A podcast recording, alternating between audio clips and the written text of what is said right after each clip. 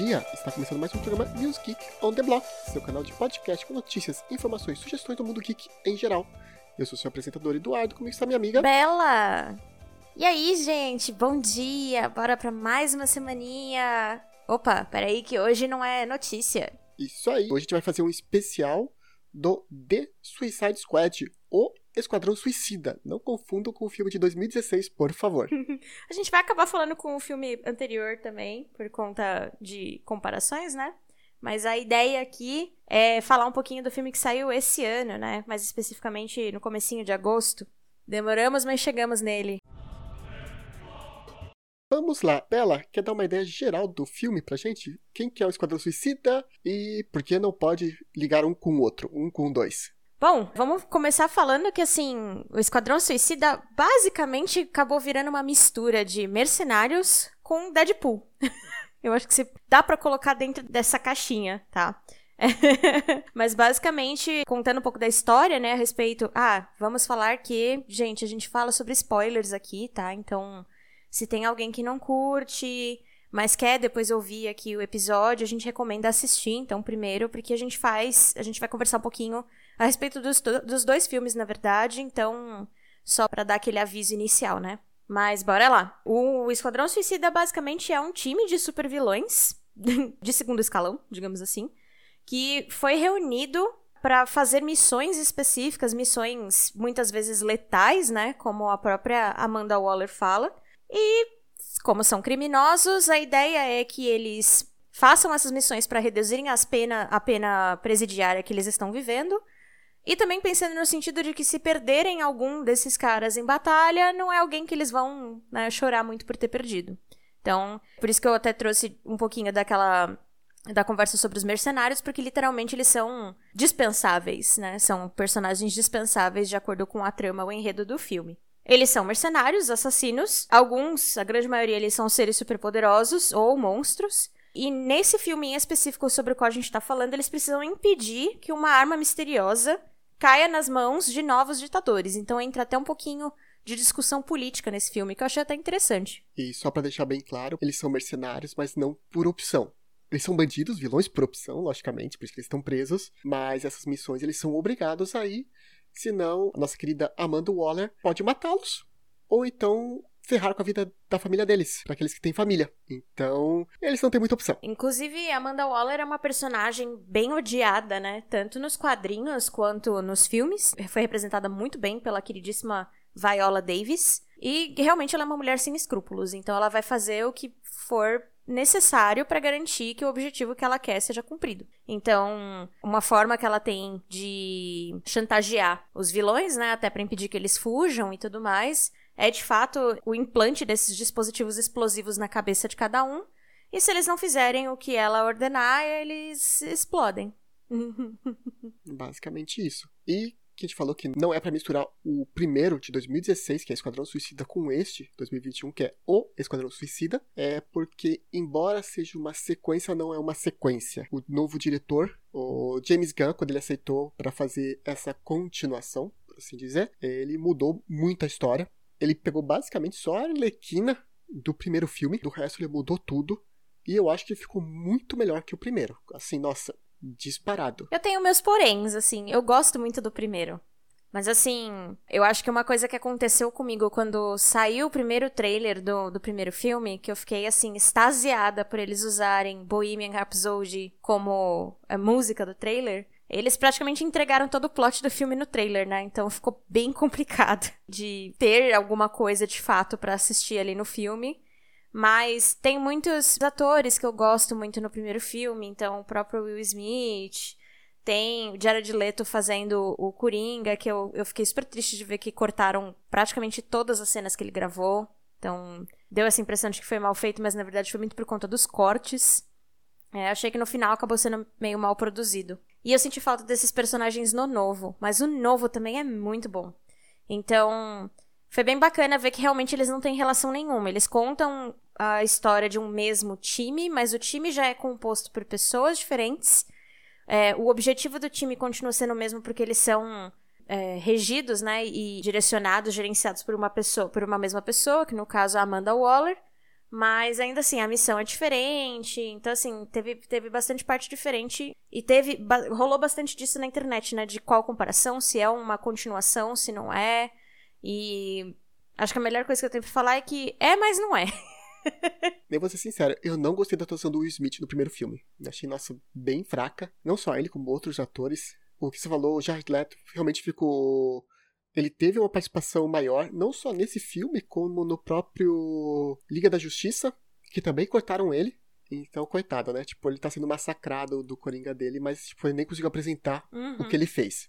Então tem isso. Mas fora isso, os outros atores realmente eu acho que foram muito fracos. Acho que a exceção continua sendo a Arlequina, que é a Margot. Uhum, Margot Robbie. Eu acho incrível ela nesse papel. Eu não lembro de assistir outros filmes com ela. Eu com certeza assisti, mas eu não lembro. Mas realmente a Arlequina me marcou muito. Ela fez alguns, ela concorreu a alguns Oscars, inclusive com um que eu lembro que chama Aitonia, que é de uma patinadora, mas acabou ficando realmente mais gravada essa parte da Arlequina.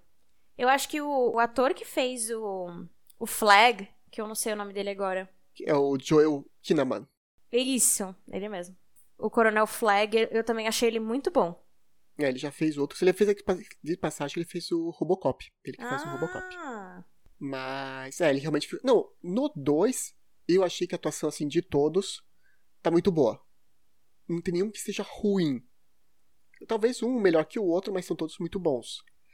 Em comparação no primeiro, realmente, acho que só a Margot se salvou e o resto, horrível. E a Viola, pelo amor de Deus, é, então. E a Viola, exato, e a Viola. Essa consegue ser detestável, não importa qual dos É, dois é porque filmes. a Viola Davis é muito boa atriz. Muito boa atriz, sério.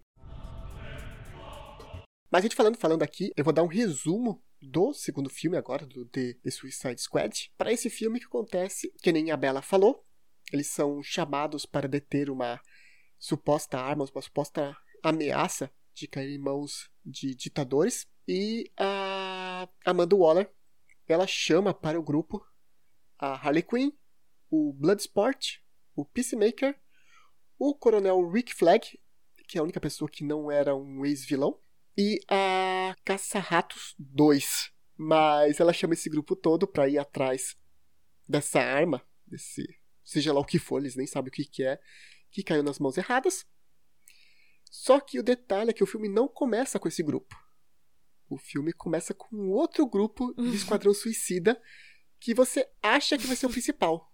Passagem eu falei errado. A Margot, ela não vai no- nesse grupo, ela vai no primeiro que aparece, que é onde dá tudo errado. É, eu achei essa sacada genial, assim, porque, de fato, eles, eles apresentam um time que até a pessoa pergunta se, se é o Esquadrão Suicida e o Rick Flag fala, ah, a gente chama de Força Tarefa X, né? Porque esse nome não é legal. E aí, bem no finalzinho da apresentação dos personagens, aparece a Arlequina, então dá a entender que aquele grupo ali é o grupo, de fato, com, com o qual a gente vai, vai, vai trabalhar ali no filme. Até perceber que, na verdade, não, não era nada disso.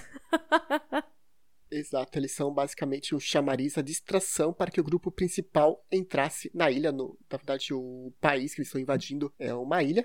Basicamente uma Cuba, só mudaram o nome. Então, esse primeiro grupo é uma distração. E é onde você tem a Arlequina, você tem o TDK, você tem o Capitão Boomerang, que até apareceu no primeiro filme, o Javelin, a Amongal e o Weasel. Gente, péssimo, péssimo. Ah, faltou um que eu não lembro agora qual era o nome dele ainda, que é um que também logo no começo também se dá mal. Não, então, tem o Xamã. é, Eu vou falar de novo, não sei se. se é, eu vou. Provavelmente vou repetir, né? Mas. Tem o Xamã, o Xamã é o primeiro a aparecer. Isso, esse daí tava esquecendo. Ah! é, o Rick Flag, né? Aí a- tem o Black. Blackguard, não é um negócio assim? O Blackguard tem o Blackguard. Isso.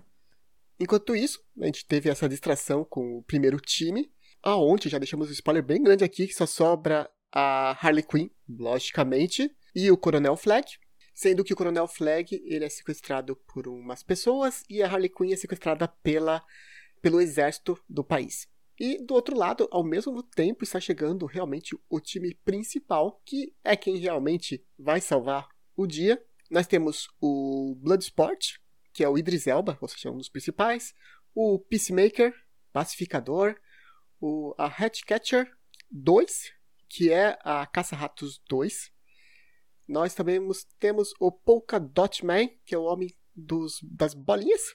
O King Shark, que para mim é um dos melhores personagens, ele é muito bom. É, é o assassino. Aliás, é o sanguinário, né? O, o do Idris Elba é o sanguinário, que eles traduzem o nome.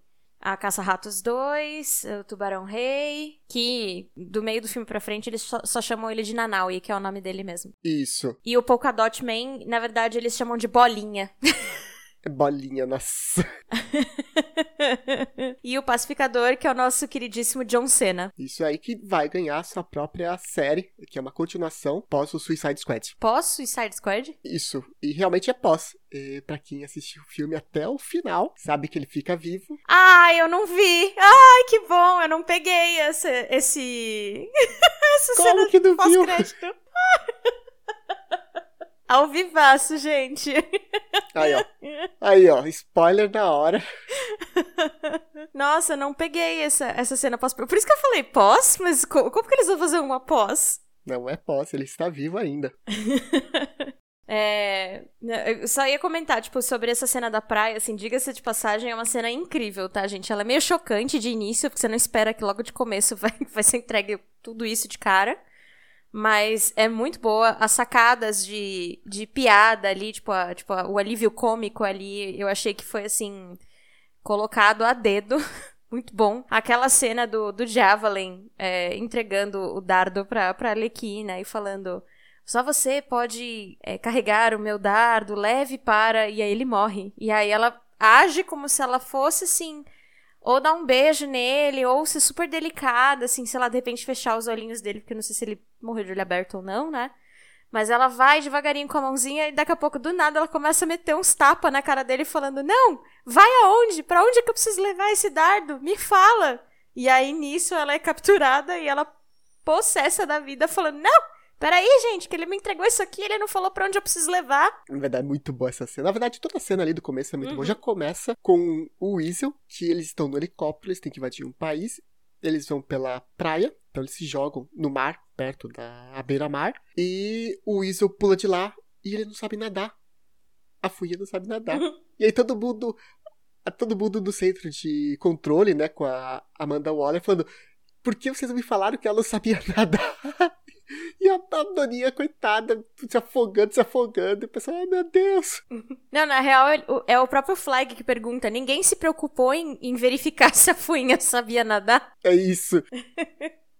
De passagem, ali a Harley Quinn vai ser pega pelo grupo do, do exército, né, do país. É tipo um cartel, né? É tipo um cartel que tem ali. Não, eu acho que é porque é o exército mesmo, né? Foi o cara deu um golpe de estado e o exército tá do lado dele. Eu acho que eu tô, eu tô associando com um cartel por conta, tipo, de ser espanhol e tal, mas é tipo... Não, o cara era uma pessoa rica, é, influente, mas ela simplesmente, tipo, ela conseguiu o controle do exército. É, é. Maracutaia e o exército tá do lado dele. Enquanto isso, que eu falei, o coronel Flag, ele é sequestrado por um outro grupo e que no final ele vai se encontrar com o grupo principal, que tem o Bloodsport, o Tubarão Rei e tudo mais, e que é outra cena maravilhosa, porque eles recebem a missão da Amanda Waller. Olha, a missão principal continua sendo a principal, vocês têm que salvar o mundo, achar a torre e tirar qualquer coisa que tenha perigosa lá, mas no meio do caminho vocês têm que salvar o Coronel Flag que ainda está vivo. Uhum. E o grupo vai atrás. e é eles vão boa. entrando e, e, eles começam uma disputa entre o Bloodsport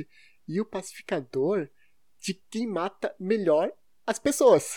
Do jeito mais icônico, mais bizarro, sem olhar e um monte de coisa. E depois que eles matam todo mundo praticamente, assim, não sobra quase ninguém, eles descobrem que aqueles eram rebeldes que estavam contra o governo e que iam ajudar eles. E que tinham salvo o Coronel Flags. Eram os rebeldes, digamos assim. Bem estilo Star Wars. Em passagem, a líder dos rebeldes é feita pela Alice Braga, que é a Sol Soria. Maravilhosa essa atriz também. Participou de vários filmes bacanas aí. Mas é incrível, porque você vê o Bloodsport, o pacificador matando de um jeito. E tiro, e fogo, e sem olhar, e não sei o que. Aí no final o cara tá lá, salvo tranquilo, e eles mataram todo mundo que, com quem eles iam ajudar. Logicamente tem na cena da praia, mas foi nessa cena que eu vi que o filme realmente ia ser bem nu e cru, porque além da violência explícita, que já tinha aparecido na primeira cena, né, com o grupo que é totalmente descartável, mas ali você vê que realmente eles estão matando. A nudez também, uma, talvez meio até que desnecessária em alguns momentos do filme. E vê realmente nessa cena do Bloodsport do Pacificador que realmente o filme vai ser violento, gore, destruição. O próprio Tubarão Rei ele aparece comendo um cara pela metade. Nossa, sim. Então, é, não é um filme bonitinho. Eu, de passagem, comparado com o primeiro, ele é bem mais violento, com o de 2016. Sim, sim. Também acho que ele acaba sendo bem mais violento. É... Como que eu posso falar, assim? É que eu acho que condiz com, com o cenário, né, que é pintado por conta do, do contexto do próprio filme. Então, assim, eu acho que nesse ponto me lembra muito Deadpool. Deadpool também, super violento. Mas. Sim, sim. É dentro daquele contexto do filme, então faz sentido. Não é uma, viol... não é uma violência exatamente gratuita, sabe? É aquele gratuito, mas que faz sentido. É. Eu acho que se fosse um filme que fosse feito que nem o primeiro, ele é bem mais contido na violência, eu acho que não teria tanta graça quanto teve esse filme. Justamente porque em alguns momentos a violência faz parte da graça. Uhum. Como, por exemplo, no, no meio do filme que a Arlequina tá matando todo mundo, cortando e furando. E pra ela tá vendo um monte de borboletinha, florzinha, um monte de coisa bonita. É, porque isso pinta o personagem também, né? Você pensa que são personagens que estão. Eles são regados de violência à volta deles. Muitos na infância também, né? Enfim, é o passado dessa galera. Então faz sentido que isso seja normal para eles. Mas eu achei que os alívios cômicos desse filme foram, assim, muito bem feitos. De verdade. Uma coisa também que eu gostei muito que uma coisa que me chamou bastante atenção, que achei bem legal, foi como é que eles separavam as partes dos filmes, como se fossem capítulos. E que eles usavam o próprio cenário para falar qual que era o nome daquele capítulo dentro do filme. Muito bom mesmo essa, essa transição. Então teve, eu acho que isso ficou bem, ficou bem marcado, achei bem legal essa transição entre eles, porque você já entende o que, que vai acontecer, qual que é o tema do próximo capítulo, por assim dizer mas eles não estragam como se fosse assim uma tela preta falando, capítulo tal. Não, tipo, eles usam realmente uma transição do cenário, mostrando o título e já passando pra ação, ou pra continuação. É. Falando sobre alívios cômicos, né? Ai, gente. Vamos falar sobre o Tubarão Rei. Nossa, Tubarão Rei é muito bom. É realmente, assim, um personagem que eu não dava nada para ele, na verdade. Eu achei que ele, de fato, ele ia ser, sei lá, tipo, meio que o sidekick, né? O alívio cômico ali. Muito estilo o Groot pra, pra Guardiões da Galáxia, sabe? Sim. Mas eu acho que ele ainda conseguiu transcender um pouquinho. É porque o Groot, ele tinha muita... É, tipo, ele ganhou a empatia do público, né? Eu não acho que o, o Tubarão Rei ganhou nesse ponto. Mas eu acho que em questão, tipo, de sacadas pra, pra alívio cômico, ele teve muito mais espaço, né? É, a começar por ser um personagem burro, digamos assim. É, pra quem não conhece o Tubarão Rei, o Nanaui, ele foi, na verdade, coitado, ele é fruto de uma relação entre uma humana e o deus dos tubarões, numa das versões, logicamente, da DC. E que quando ele nasceu, é, digamos assim, que ele não foi. O seu cérebro não se desenvolveu tão bem quanto deveria por causa dessa junção. Então, realmente, a capacidade intelectual dele é bem baixa. Ele é capaz de andar, falar alguma coisa, pensar, mas assim, e só. Tipo, não peço para ele fazer dois mais dois que ele não vai conseguir fazer. E outro alívio cômico, que eu não sei se você, para mim, pelo menos foi, não sei para você, ela foi o, o Milton. O Milton, sim. Ai, gente, a cena. é difícil. É... Mas pera, qual, qual cena do Milton você achou melhor? É, com certeza a última dele. A última participação dele foi muito boa. Mas, assim, a participação dele, em geral, é legal. Tipo assim, ele, ele é basicamente o chofer do grupo. Então, ele vai do grupo pra lá, pra cá. Ele não fala muito, mas ele realmente faz uma participação ali no grupo. Só que ele é uma participação, assim, tão pequena que no final do filme a Harley Quinn nem percebe que ele tava lá. Sim, é... Na verdade, na verdade ninguém... Não, a Arlequina nem sabia quem que ele era. E o resto do grupo nem sabia que ele estava lá, salvo o como é que você falou? O Bolinha? O Bolinha, o Bolinha. O Bolinha é o único que sabia que ele estava lá, junto com eles, no final da na última missão. Fora isso, ninguém nem sabia. E a Harley Quinn, tipo, quem que é esse cara? eu, eu acho ótimo, porque eles passam um tempo discutindo sobre quem é essa pessoa. Tipo, porque o Bolinha fala: Meu Deus, eles mataram o Milton. Aí ela: Quem é Milton? Aí ele: O Milton. Aí ela: Eu não não lembro de conhecer uma pessoa chamada Milton. Eu deveria lembrar, porque Milton não é um nome comum, né? Inclusive, eu acho que eu nunca conheci uma pessoa chamada Milton. E eles ficam nessa discussão por uns dois, três minutos, até, tipo, eles conseguirem levantar, porque eles estão agachados por medo de tomar algum tiro, né? Até eles levantarem. E aí o Bolinha aponta pro Milton e ela, ah! Meu Deus, esse era o Milton! É muito bom. É, para mim, uma, uma das cenas, uma das melhores. Aliás, praticamente todas as cenas com a Arlequina, para mim, foram, a, foram o ponto alto desse filme, para mim, especificamente. Porque eu acho que, assim, primeiramente, o fato dela não precisar interagir com nenhum dos outros personagens para conseguir ter umas sacadas muito boas. Então, ela, tava, ela teve um plot paralelo, digamos assim, por conta do sequestro dela. Então, ela é sequestrada pelo atual presidente ali, né, da, da ilha. E como o Dudu falou, é um cara é, rico, né, que acabou ganhando confiança dos outros, então ele tá ali no poder por conta disso e tal. E aí, basicamente, ele fazendo ela de prisioneira, a gente vê uma versão bem deturpada de A Bela e a Fera. Então ele Sim. dá um vestido para ela, ele maquia ela, ele veste ela, leva ela para jantar. E aí você vê todo aquele cenário bonitão, né? De, de, um jantar romântico, né? De você, tipo, conhecer a pessoa e tal. O cara é bonito pra caramba também, né? Diga-se de passagem. Pra no final da noite ele pedir ela em casamento. e ela fica chocada, ela não entende por que, que ele tá pedindo ela em casamento. Ele começa a falar que ele é um romântico, que ele precisa de alguém pra, pra é, comandar os negócios com ele e tal, e não sei o que. Ela fica ali super, nossa, vamos. É, eles acabam se pegando loucamente, para não falar outras coisas, eles quebram a casa inteira. É típica cena de romance de qualquer filme que quebram tudo. Eu achei maravilhoso isso. e aí, no final, como todo bom vilão, né? Ele acende um cigarro e aí ele começa a contar os planos malignos dele, digamos assim. E nisso ela simplesmente mata ele, com o discurso de que ela tinha prometido para ela mesma que se ela conhecesse um cara e ela visse alguma red flag, né, que a gente chama, né, tipo alguma coisa que uma bandeirinha que levantasse de que ele fosse tóxico, ela ia acabar com ele. e ela vai contando tudo isso enquanto ele estribucha no chão. E eu achei maravilhoso isso. E o detalhe é que ela não, não estava com problema com ele até o presente momento. O que chamou atenção é na hora que ele falou que ele também queria matar ou se livrar das crianças que fossem contra ele. E ela, opa, calma aí. Aí, tipo, nem, nem isso eu faço, né?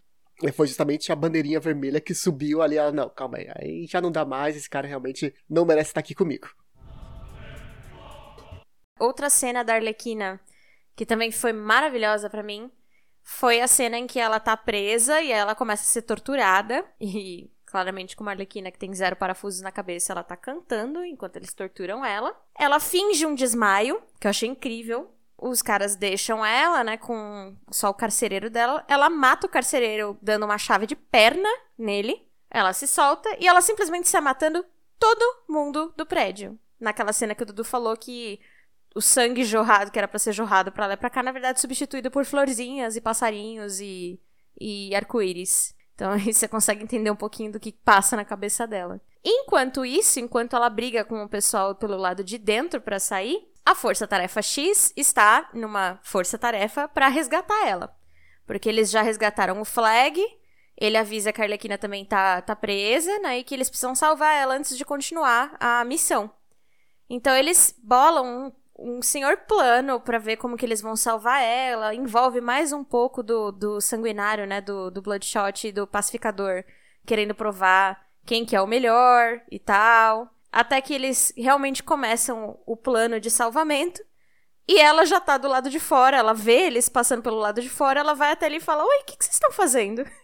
Não, e o detalhe é que o Bloodsport já tava subindo o estilo Batman dos anos 60, a parede, né? Subidinho assim.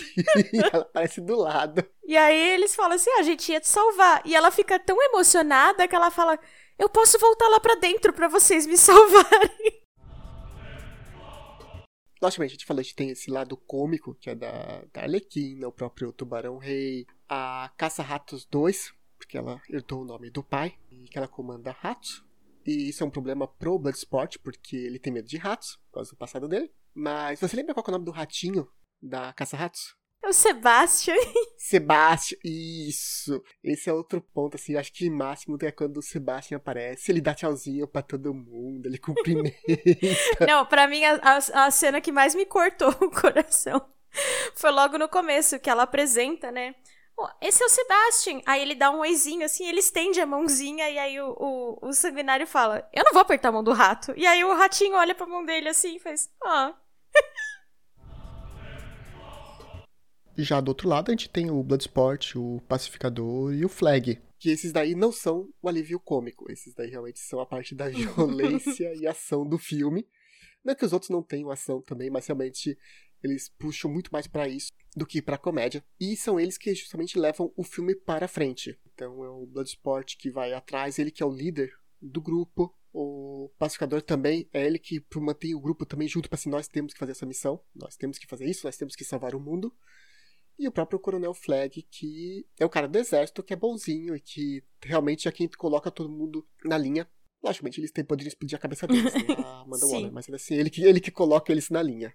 E são eles que também encontram o cientista maluco que está por trás dessa arma super perigosa, que é o, eu acho que é o pensador em português.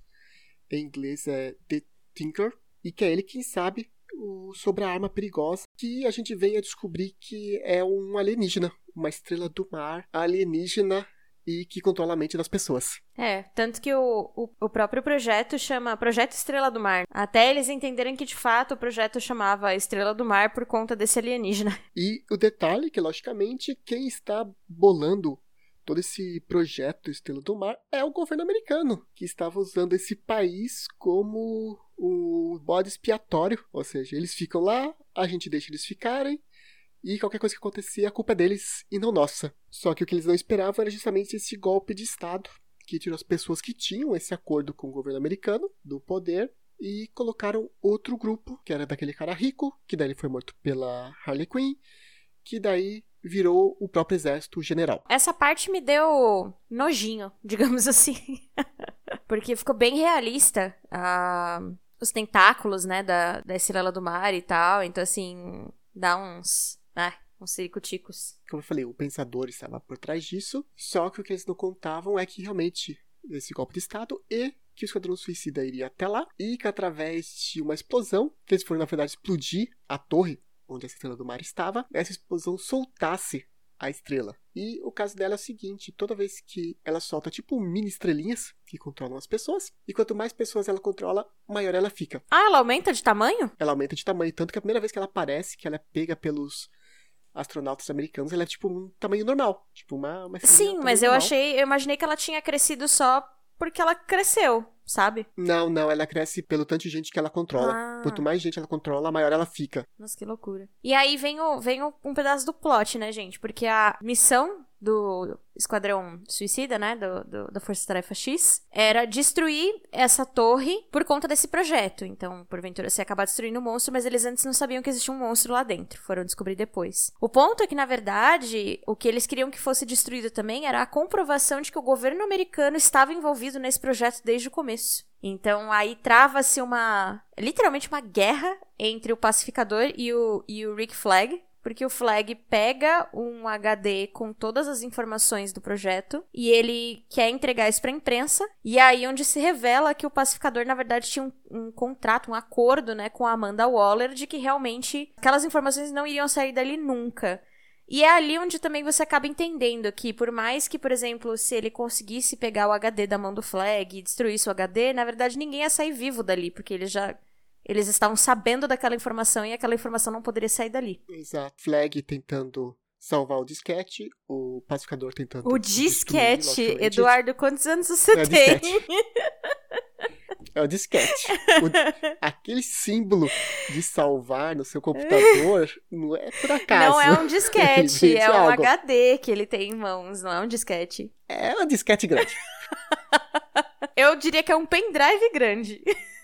Mas eles começam essa briga e no final quem acaba ficando com esse HD, não o disquete, é a Caça-Ratos 2, que estava com eles na hora. E daí você vê o quão sujo é o governo americano, o quão suja é a própria Amanda Waller, que ela sabia de tudo E ainda preferia, tipo, é, dane-se aquele país, morre todo mundo, mas ninguém fica sabendo dos Estados Unidos estava envolvido, do que realmente mandar é, pessoas para destruir o monstro e salvar todo mundo. Até porque no fim, o monstro acaba se soltando e aí ele começa a atacar o restante da ilha, né, do, do, país. E as instruções da Amanda são basicamente assim, isso não fazia não faz parte da missão. Então, agora que vocês já destruíram a torre e os arquivos contidos nela, então vocês podem voltar. Exato. Eles até começam a voltar, mas acho que foi a caça-rato, né, que decide não voltar e junto com ela vai o, o Bloodsport. Não, é o Bloodsport, é o, é o sanguinário que vira primeiro. Aí ela vai em seguida, aí o, o Tubarão Rei vai em seguida, e aí. E aí o Bolinha vai em seguida. Acho que é isso. Acho que essa é a ordem. Isso, e por último é a Harley Quinn só por, pela graça de ir, porque ela tá na loucura dela, né? Mas. Só que aí nesse ponto é que a gente vê que nem os próprios funcionários gostam da Amanda Waller. Oh, nossa, eu achei incrível! Porque ela fala, eu vou estourar a cabeça de vocês, eu vou estourar a cabeça. E ela tá quase apertando o botão quando nada, pau! Alguém bate com ferro na cabeça dela, desbaia. Com um taco de golfe. Foi taco de golfe? É um taco de golfe. É, porque assim, esse taco de golfe ele é apresentado um pouquinho antes da, dessa cena, né? Onde a Amanda Waller tá lá no escritório dela, junto com aquela equipe toda e ela tá com um taco de golfe tentando acertar uma bolinha num copinho, falando que ela tem um encontro com um senador no fim de semana, né? Tipo um, um jantar, um almoço com algum senador no fim de semana e que era num negócio de golfe e que ela não podia passar vergonha. Nossa. Então ela tá com um taco de golfe ali no. Nossa, no eu não lembrava, não tinha feito essa conexão. E aí é incrível essa cena onde você vê, tipo, essa, meio que essa rebelião, digamos assim, do, da equipe, porque ela tá ameaçando estourar a cabeça deles, porque eles ela mandou eles voltarem, né, tipo, é, finalizarem a missão e eles estão indo na direção do monstro, porque eles não vão deixar o monstro ali. Ela tá realmente com mão, de, o dedinho praticamente no botão para explodir a cabeça do, do, do sanguinário, né? Do blood, é Bloodsport ou é Bloodspot? É Bloodsport. É esporte de sangue, é isso? Isso. E, e aí nisso ela toma um, uma golfada na cabeça de uma das funcionárias. E aí é ótimo, porque assim, ninguém se abala. É só ela cair no chão que o pessoal já cata os, head, os headsets, né? E começa a orientar a Força Tarefa X, falando: olha, o monstro tá indo pra rua tal. Vocês têm que pegar a rua tal, que, que tá menos é, cheia e tal, para vocês conseguirem chegar ali a tempo. Então o caminho certo pra vocês pegarem é a rua X. Né, né, né? Eles começam a ajudar a parte tática, né? Do rolê ali. É maravilhoso. E mais pra frente a gente vê depois a Amanda Waller um saco de gelo na cabeça. E ninguém foi demitido, tá tudo bem, ninguém morreu por causa disso, tipo. Ninguém fica sabendo quem que foi também, né? Tipo, ninguém se denuncia ali. Ah, é, ela não fica sabendo, é verdade, ela não fica sabendo quem foi que bateu. E faz referência com a cena extra, porque a equipe salva o pacificador, ou fica de olho nele, porque eles têm certeza que se o pacificador sair dali apoiando a Amanda Waller, ele iria atrás de quem atacou a Amanda Waller. Porque afinal ele faz justiça, a justiça dele cega é uma justiça meio problemática, né? Paz dele. Então eles têm, têm medo que o pacificador, então eles ficam meio que de olho justamente nisso, tipo, o pacificador sendo curado, de que lado que ele estaria. Ah, eu vou, vou pegar pra pegar para ver essa, essa cena pós-crédito. Passou batida total. Um pontinho para falar, né, sobre a Amanda Waller é que a equipe também, de certa forma, se revoltou com ela porque a, a, grande cartada de extorsão, né, que ela tava fazendo com o sanguinário, com o assassino, sei lá, tipo, cada vez eles chamam de nome, é o Bloodsport. Era ameaçando a filha dele, falando que a filha dele iria pra prisão, porque ela foi pega roubando. E ela iria mandar a filha dele para um reformatório, mas na verdade, dependendo do no estado onde ele estava, que acho que era Louisiana, se não me engano, com a idade que ela tem, ela já poderia ser autuada como adulta, então ela iria realmente para a prisão. E ela. E, e ela ameaçou, tipo, de morte mesmo, porque no final ela ainda fala que na prisão, né, não se sabe o que queriam fazer com ela, porque é, nunca se sabe, prisão é um lugar perigoso. Então foi uma ameaça de morte. Percebe-se que desde o começo a equipe como um todo fica muito incomodada com isso, porque eles perguntam algumas vezes para Waller falando: "Não, mas aquela história da, da filha é, era só era blefe, né? E ela, não, vou fazer o que eu tiver que fazer. Tanto é que no começo a equipe nem liga pros bandidos que estão morrendo. Eles fazem até apostas de quem iria morrer primeiro e tudo mais. Nossa, sim. Mas realmente na hora que pega assim, num ponto, que é a filha do Bloodsport, eles falam. É a mesma coisa que eu nem falei da, Har a, da Arlequina, a Harley Quinn, com o, o presidente malvado. Que assim, poxa, uma coisa é você matar pessoas, matar é, bandidos, não que seja certo, né? Mas da visão deles isso, né? Tá, não tem problema. Mas a hora que você pega a criança uhum. no meio e chega ameaçar desse jeito, ele, opa, calma aí, aí também não, né? Ah, e esqueci de comentar, depois, logicamente, dessa luta e tudo mais, a gente finalmente descobre para que foi dado o Javelin pra Harley Quinn. Na verdade, não, né? A Harley Quinn, ela pensa na cabeça dela que é para aquilo, mas ela usa o Javelin para matar a Estrela do Mar no finalzinho do filme. Mas ali finalmente tem um motivo porque ela olha assim, nossa, era para isso que servia esse Javelin, essa lança. É muito engraçado, é muito engraçado, porque para ela fica tão claro, fala, nossa, era para isso! E tipo, não. Não. ah, e tem uma cena triste também nessa parte do finalzinho que me deu dó, que é quando o Bolinha morre. Ai, sim. Sim. É, alívio cômico do Bolinha, né? Ele, ele comenta que ele realmente não gosta de matar pessoas, mas aí ele imagina que, na verdade, as pessoas são a mãe dele e aí ele consegue matar facilmente. É, a mãe dele é outra ser ali que também não presta, né? Então. É, foi, foi uma pessoa que abusou muito dele quando criança. Ele até explica um pouquinho do background dele depois, né? De que a mãe, ela era cientista e ela fez experimentos nele, por isso que ele tem esse poder que ele tem hoje e que alguns dos irmãos dele, inclusive, morreram por conta disso.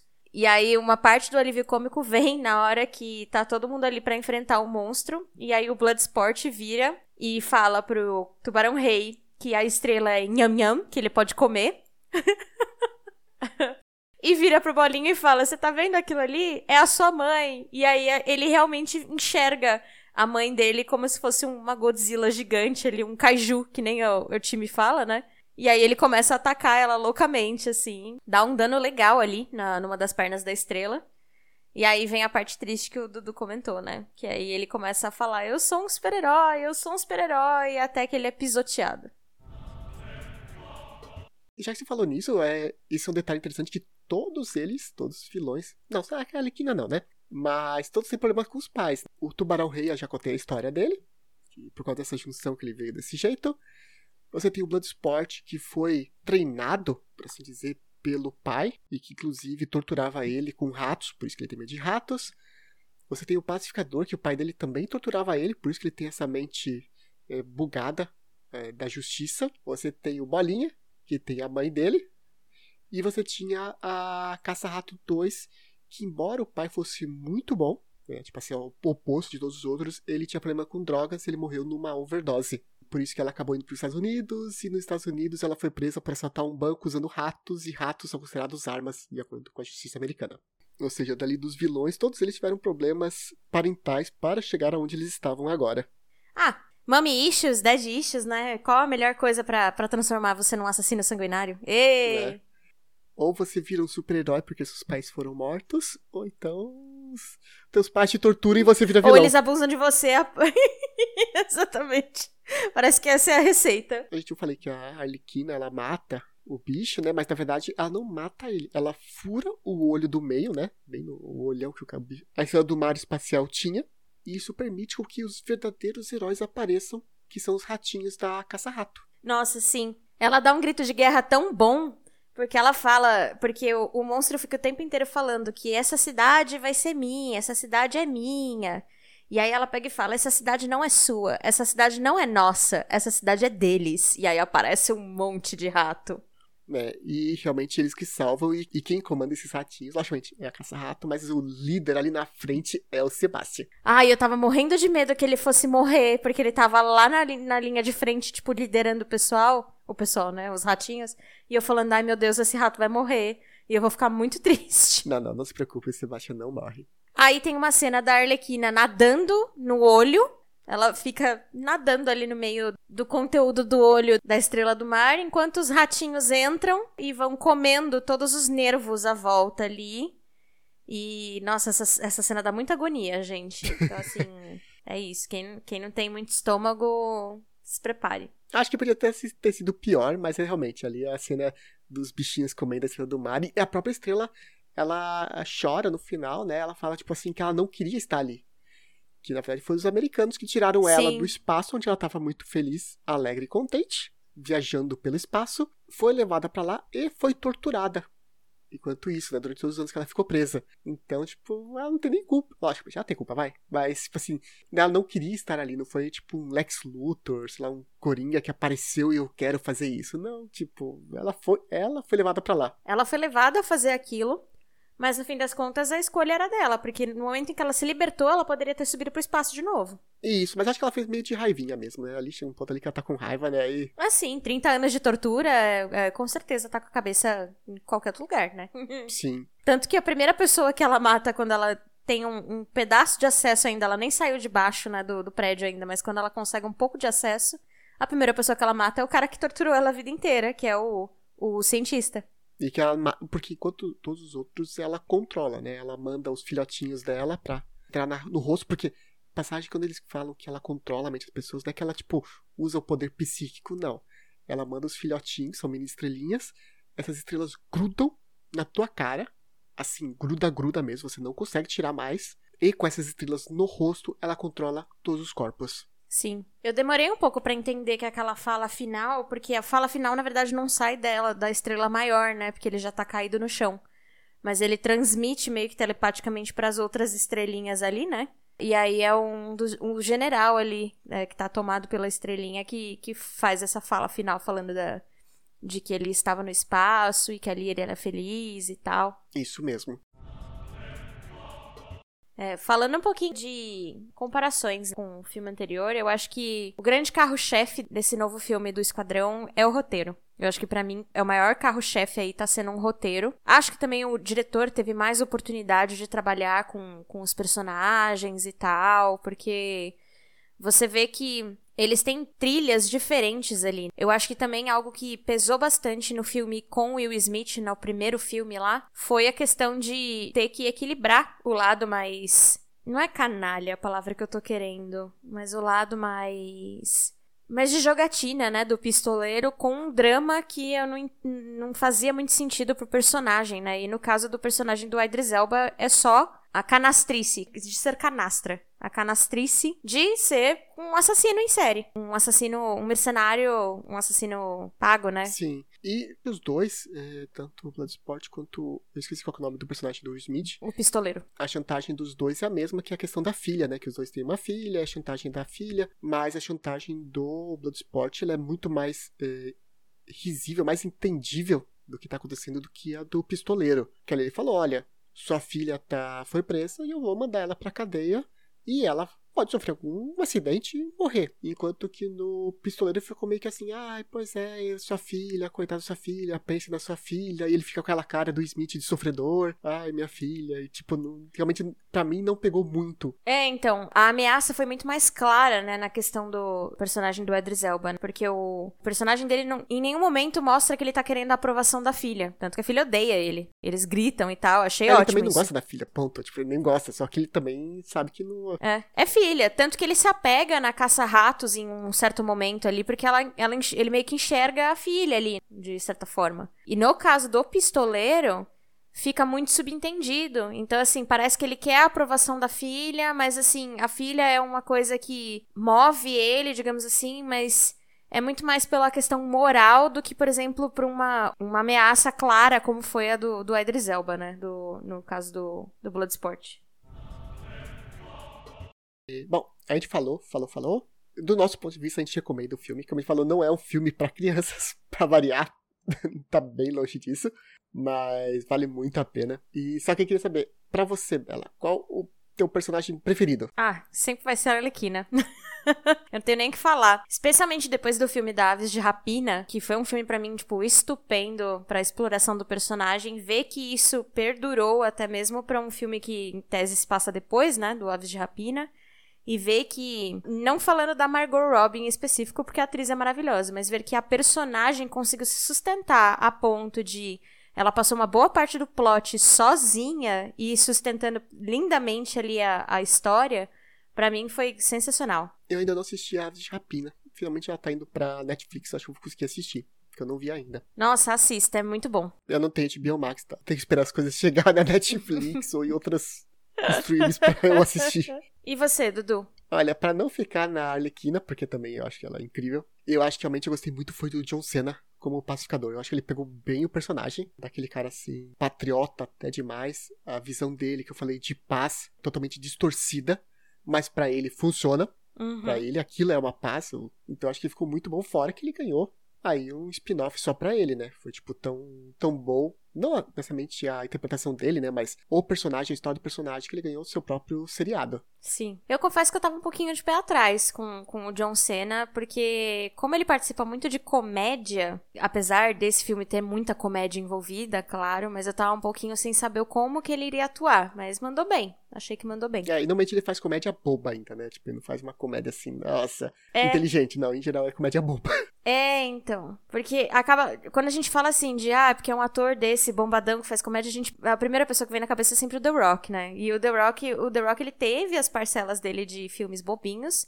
Mas ultimamente ele tem acertado bastante nos filmes. Eu gosto bastante dos filmes que ele participa. Espero que o John Cena siga, no, siga o mesmo caminho, né? Eu gosto, assim, eu pessoalmente acho mais legal o John Cena do que o The Rock. O meu problema com o The Rock é o que gente já comentou uns programas atrás, é que para mim todos os papéis atuais dele são a mesma coisa. É um cara que era do exército ou, ou do agente especial que por algum motivo tem que salvar o mundo usando todas as habilidades que ele já aprendeu na época que ele participava daquele negócio que ele era sempre o melhor. Ele nunca é tipo o cara, ah, ele era o mediano. Não, ele sempre foi o melhor da turma, é piloto, dirige tanque, faz tudo. Então, enfim, acho que foi meio repetitivo os personagens dele. Os filmes são bons, continuo gostando, mas acho que assim, os personagens dele, olha assim, putz, tá, The Rock, tá, já sei como é que vai ser a história. mas é isso. A gente falou aqui bastante do The Suicide Squad, ou Esquadrão Suicida. Bela, se a pessoa quiser sugerir alguma coisa, algum filme, alguma série pra gente fazer um especial por aqui, como é que essa pessoa pode fazer? Bora lá então, Dudu. A gente tem. Eu ia fazer mais uma piada do último programa, de falar que a gente tem sinal de fumaça. Mas. a gente tem um e-mail para caso vocês queiram entrar em contato com a gente para falar sobre parcerias, sobre entrevistas, divulgação de, de trabalhos. Quem sabe a gente chega lá nesse momento. Mas é. Podem entrar em contato por e-mail é o newsgeekontheblock.gmail.com, tudo junto. Temos também várias redes sociais. Temos Instagram, temos Facebook, temos Twitter. É, você consegue, vocês conseguem encontrar a gente como News Geek on the Block, tá? Dá uma procurada lá que vocês encontram. A gente é bem ativo no Instagram, tá? Não temos TikTok, não fazemos dancinha, mas somos bem ativos no Instagram. A gente costuma fazer bastante enquete, né? Perguntando quais os próximos temas que vocês querem ouvir, dando algumas sugestões para o que assistir no fim de semana, durante, é, durante a semana também. Curtam, compartilhem com os coleguinhas, interajam com a gente lá, então podem responder as enquetes, Coloquem nos comentários o que, que vocês acham, que é super bacana pra gente não só esse feedback, mas como também dali a gente pode tirar ideias do que vocês gostariam de ouvir. Então, segue a gente lá. É isso aí. E com isso a gente termina aí mais um especial dessa vez do O Esquadrão Suicida. Obrigado pela sua preferência e até o próximo programa.